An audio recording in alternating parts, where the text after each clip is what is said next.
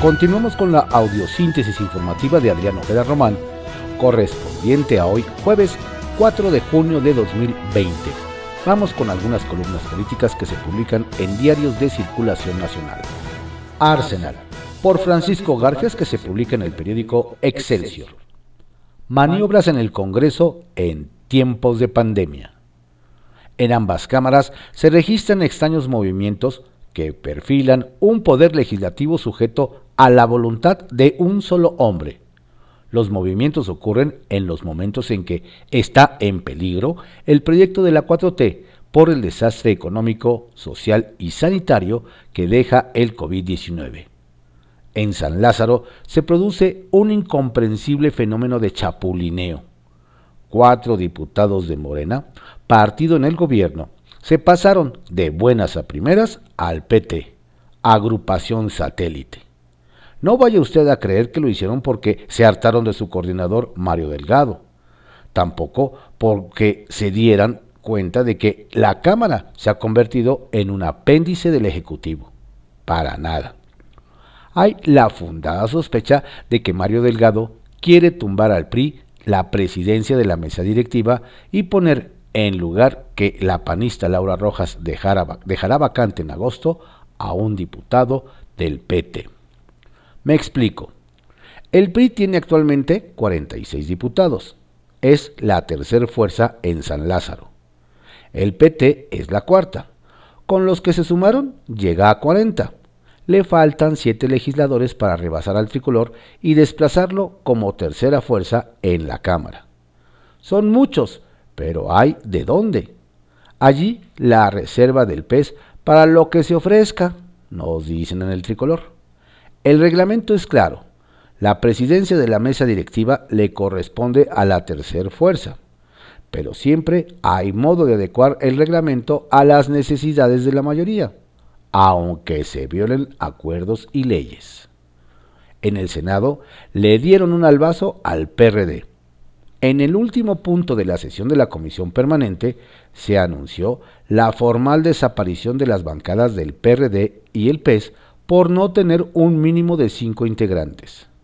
Es mi, mi, deber aplicar la ley y el reglamento, justificó la senadora morenista Mónica Fernández, presidenta de la Comisión Permanente. A nadie se trata de sorprender, solo se privilegia la legalidad, puntualizó. Hace más de un año que ambas bancadas operan con menos de cinco senadores. Nunca hubo problemas. En el PRD quedan tres, eran seis originalmente, y en el PES son cuatro. En el fondo del asunto están los votos en la comisión permanente, nos dicen. A Morena y a sus rémoras les falta un voto en ese órgano legislativo para tener la mayoría calificada que requiere para que, por ejemplo, convocar, a un periodo extraordinario. No hay que olvidar que el presidente no ha podido hacerse del control de buena parte del presupuesto porque el llamado bloque de contención PAN, PRI, PRD, MC no les dio el voto adicional que requerían para convocar la extraordinaria. Ese voto es el de Miguel Mancera, coordinador de la ahora extinta bancada del PRD. Al ex jefe de gobierno lo pueden sacar de la comisión y poner a un incondicional, o pueden negociar su permanencia a cambio de ese voto. Veremos. Mancera tiene una muy buena relación con el senador Ricardo Monreal, exdelegado de la Cuauhtémoc desde el sexenio pasado. ¿Por qué desaparece en su bancada ahora en plena pandemia? Las razones no son estrictamente legislativas. Senadores señalan que el gobierno necesita urgentemente recursos. No puede esperar al periodo ordinario en septiembre para modificar leyes que le permitan utilizar los recursos.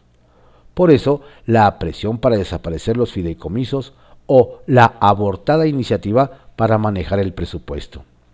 No le va a alcanzar para atender las clientelas político-electorales. El desastre económico que se perfila es mayor. Monreal impidió que ambas bancadas desaparecieran con el argumento del momento fundacional. Es decir, la bancada de cualquier grupo se funda al arranque de la legislatura. Si Monreal se chingó a Mancera sin avisarle, es porque alguien por arriba se lo pidió, nos dijo el senador experedista, hoy emesista, Juan Cepeda. Buscamos a Mancera, pero no respondió. Lili Telles quiere contribuir desde el Senado a la función de contrapeso del Ejecutivo. Por eso abandonó la bancada de Morena, donde los radicales la hostigaban continuamente y se sumó a la del PAN en la Cámara Alta. Comulgo con sus valores, nos dice la sonorense vía WhatsApp. Agrega, estoy contra el estatismo y la izquierda radical que tienen secuestrado al movimiento Regeneración Nacional. La senadora Telles sabe que los radicales la van a inmolar. No les tiene miedo, los voy a combatir con fuerza, advierte. Solo espero que no crucen la línea y me hagan daño más allá de los señalamientos, puntualiza. Una cosa quiere dejar en claro no va por la candidatura de Morena al gobierno de Sonora. Alfonso Durazo es el idóneo, afirma contundente. En privado, por Joaquín López Dóriga, que se publica en el periódico Milenio. El sábado primero de mayo se instaló la comisión permanente compuesta por 37 legisladores, 19 diputados y 18 senadores. El partido del gobierno tenía previsto citar para un periodo extraordinario el siguiente martes y aprobar una mayor intervención del Ejecutivo en el manejo del presupuesto, para lo que le faltó un voto de los 25 necesarios. Tenía 24.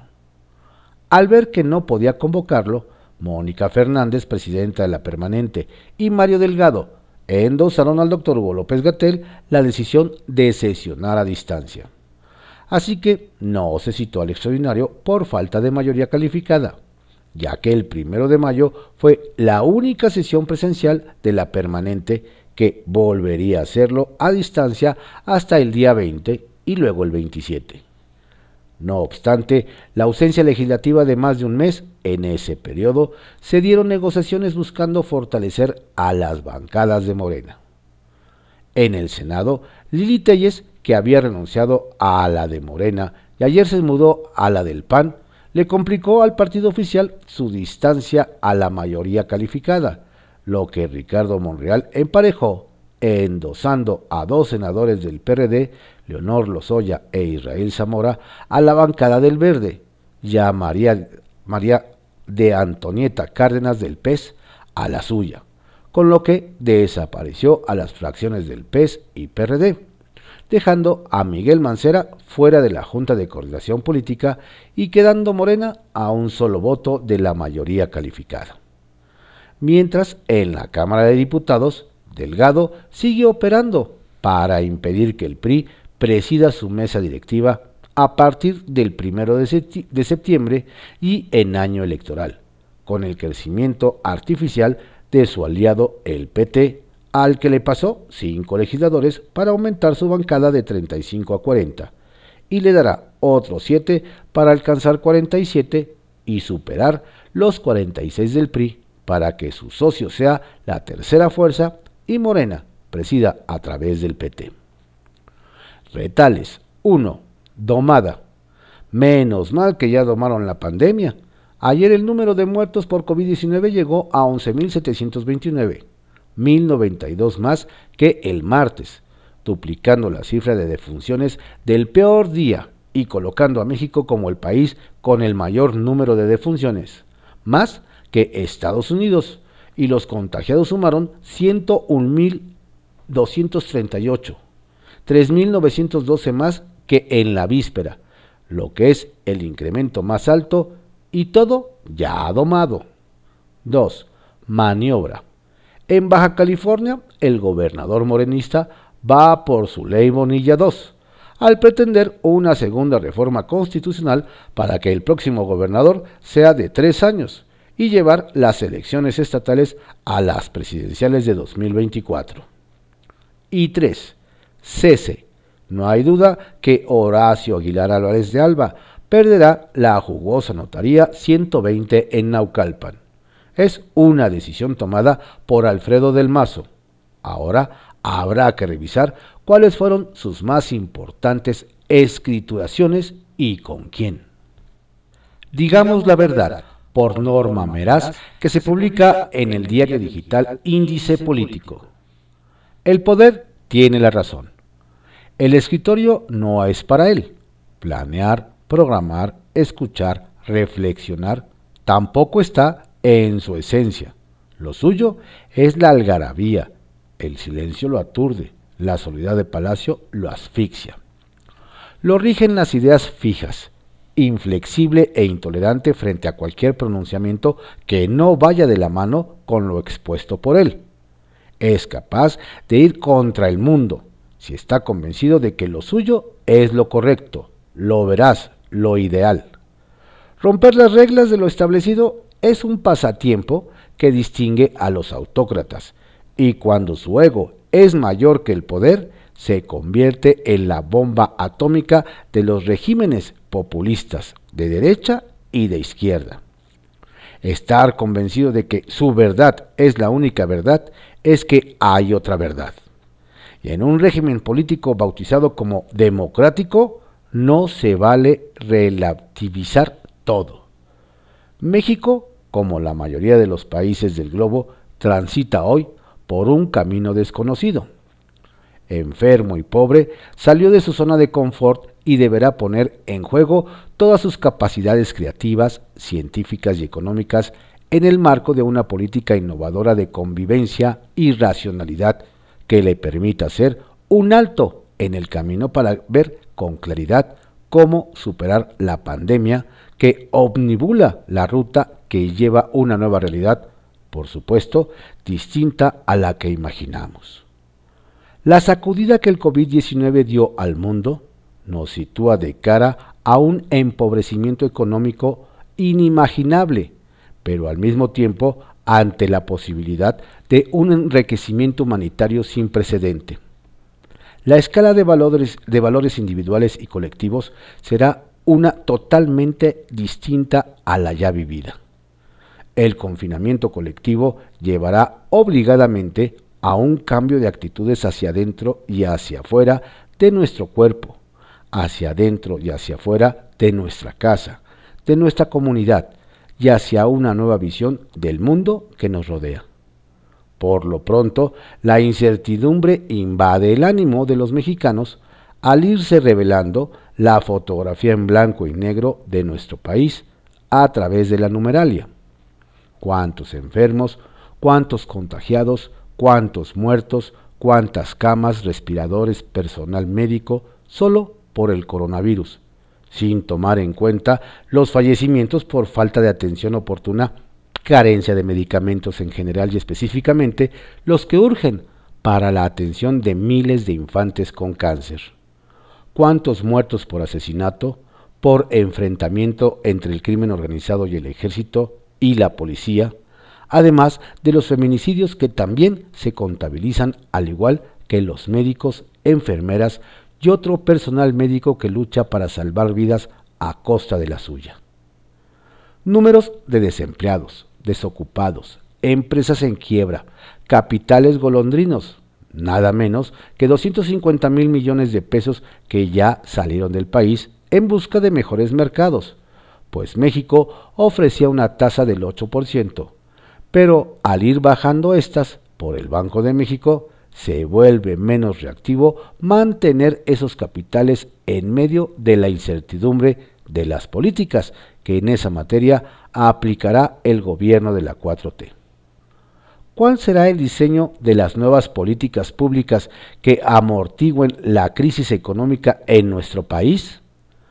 ¿Cómo se hará una economía incluyente? es de suma importancia que aumente el Producto Interno Bruto, pues sólo así se podrá coadyuvar a tener una mejor calidad de vida de la población. El debate debe ser cómo sacamos a los de abajo hacia arriba y no bajar a los de arriba. Nos guste o no, el PIB seguirá siendo un indicador con el que se mida el desarrollo social de México no como se quiere medir ahora con un indicador subjetivo como es la felicidad, pues los indicadores subjetivos tienden a, subestimar el estado de bienestar. Es una falacia eso de insistir en que se crearán 2 millones de empleos en ocho meses, cuando los especialistas calculan que para fines del año 2020 se, se perderán alrededor de un millón y medio de empleos. Vivimos como nunca lo imaginamos y exclamábamos como el título de una película, cuando el destino nos alcance. Y el destino nos alcanzó. Pero aquí, llueva, truene o relámpague, se imponen las decisiones políticas de un solo hombre, que ve la tempestad y no se hinca. En medio del pico de la pandemia, reta a la muerte, al realizar sus giras con tinte electoral y exponiendo a un sinnúmero de personas de seguridad, camarógrafos, fotógrafos, periodistas, personal de salud que lo siguen a que se contagien o transmitan el virus, siendo que aún debe cumplirse con la sana distancia y otras medidas como usar el cubrebocas, cosa que el presidente López Obrador nunca la usa, tal vez por cuidar su imagen ante las cámaras. La necedad ante todo. El señor presidente Andrés Manuel López Obrador no ceja en descalificar a los medios de comunicación y a la iniciativa privada como sus adversarios, pero como decía un líder alemán en 1942, al adversario no hay que darle la mano.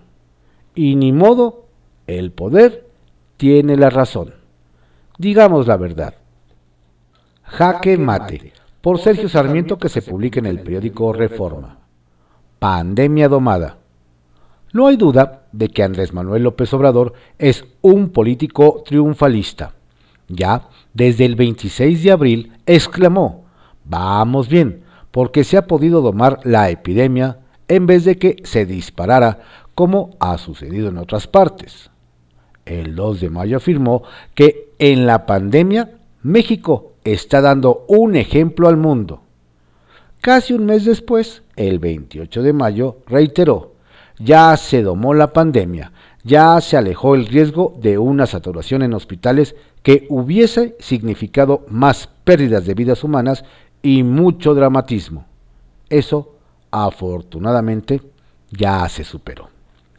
López Obrador no es, por supuesto, el único gobernante optimista y orgulloso de las decisiones que ha tomado ante la pandemia.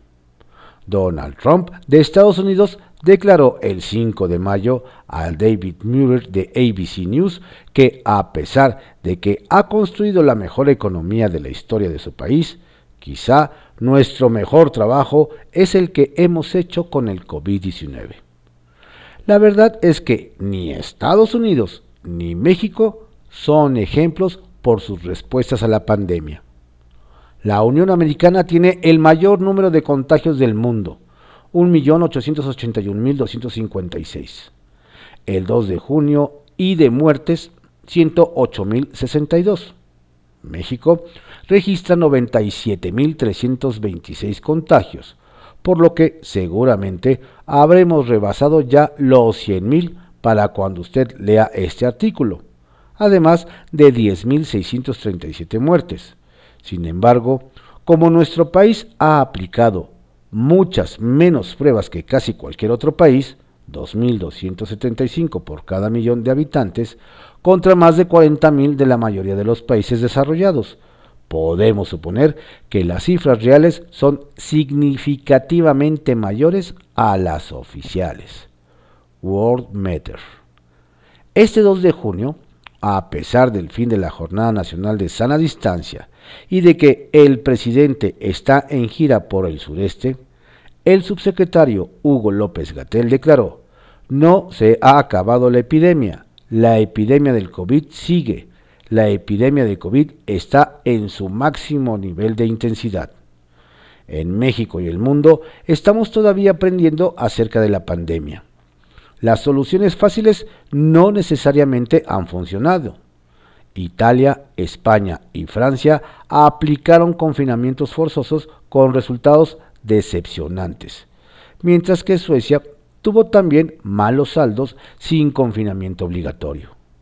El mayor éxito es de los países de Asia suboccidental, que tampoco tuvieron aislamientos forzosos, excepto por China. Las diferencias en la, en la aplicación de pruebas hacen difíciles las comparaciones por países.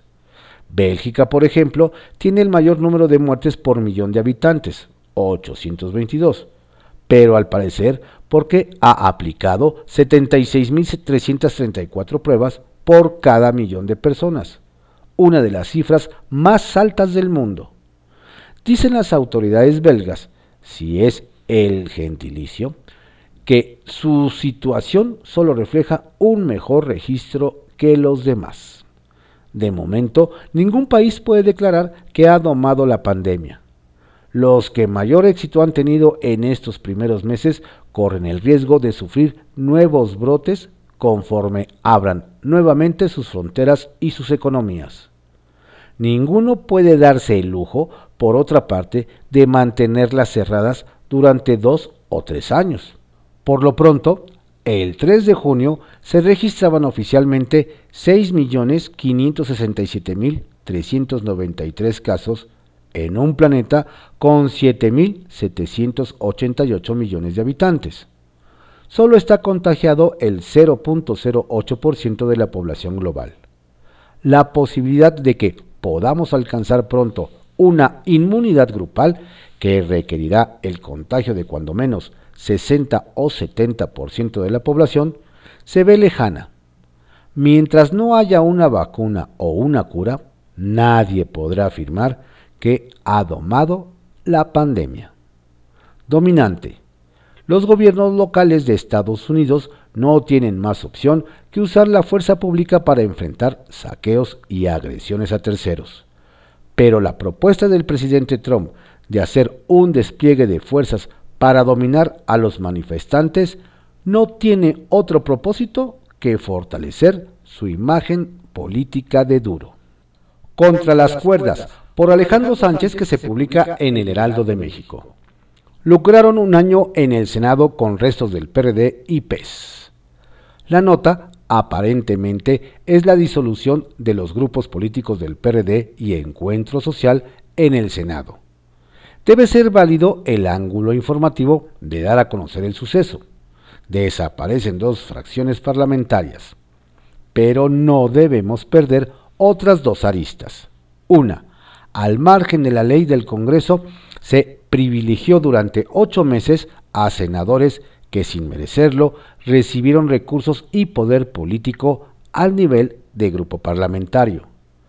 Tenían menos de cinco integrantes, pero los trataron como bancada. Con los argumentos concretos de Mónica Fernández, presidenta de la mesa directiva, no hay duda entonces que los senadores violaron su ley y este último año. El artículo 72, numeral 1, de la Ley Orgánica del Congreso General dispone que los grupos parlamentarios estarán constituidos por un mínimo de cinco senadores, los grupos parlamentarios que por cualquier causa dejan de tener el mínimo de integrantes que establece la ley, se consideran disueltos para todos los efectos legales y reglamentarios. PRD y Encuentro Social tuvieron bajas en junio del año pasado y se quedaron con tres y cuatro senadores respectivamente. A pesar de eso, no se les cancelaron las prerrogativas en la Cámara Alta el Sol Azteca percibía alrededor de 800 mil pesos mensuales, mientras la bolsa económica para el PES era de 500 mil. En una información oficial con el número DGPL-2P2A-5347, la senadora Mónica Fernández comunica a los secretarios de la mesa directiva de la Comisión Permanente el fin de los grupos parlamentarios. La otra nota entonces es que tanto la presidencia de Martí Batres como la de Mónica Fernández en la Cámara Alta, a pesar de estar obligados, actuaron de manera irresponsable al no actuar en el marco de la legalidad y cumplir con la, con la normatividad aplicable, porque además del dinero, el poder político consistió tener representación en la mesa directiva y en la Junta de Coordinación Política para tomar decisiones y cogobernabilidad y presidencia de comisiones. Se sabe, sin embargo, que todo eso fue acordado políticamente entre los grupos porque se discutirían leyes importantes como la intervención de las Fuerzas Armadas en la Guardia Nacional, la ley contra las factureras para darle mayores dientes a la Procuraduría Federal Fiscal para atacar, para atacar el lavado de dinero y evasión fiscal.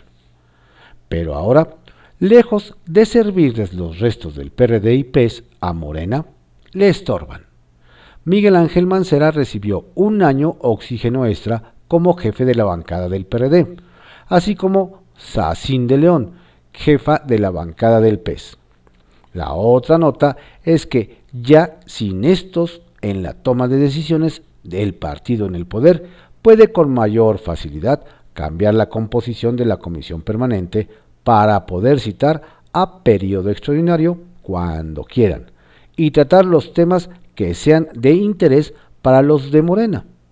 El Senado debería pedir perdón por estar en falta todo este tiempo y por otorgar recursos que no debieron liberarse en perjuicio de la nación. También deberían haber, haber sanciones contra quienes no hicieron cumplir la ley. Pero es México. Uppercut. Pasamos de los mil muertos en un día de emergencia sanitaria y nos encaminamos a la tragedia que vivió España, con más de dos mil defunciones diarias. ¿Eso también incluye la nueva normalidad de Gatel? Es probable, salvo los médicos de los hospitales que están en la línea de fuego luchando contra el nuevo coronavirus y los crematorios trabajando a marchas forzadas para incinerar los cadáveres, Hugo López Gatel se veía relajado, relajado. Estas fueron algunas columnas políticas que se publican en diarios de circulación nacional en la audiosíntesis informativa de Adrián Ojeda Román, correspondiente a hoy jueves 4 de junio de 2020. Tenga usted un estupendo día. Por favor, cuídese, quédese en casa, con la familia, cuide a la familia. Si tiene que salir, hágalo con todas las precauciones habidas y por haber. Excelente jueves.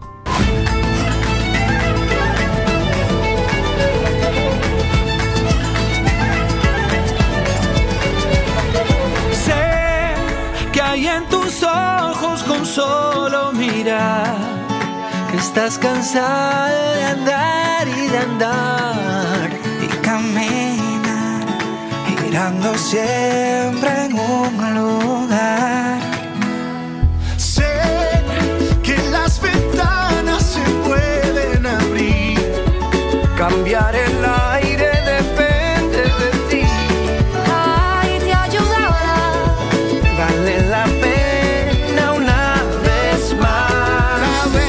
se puede, querer que se pueda, quitarnos los miedos, dejarlos afuera, pintarse la cara color esperanza, tentar al futuro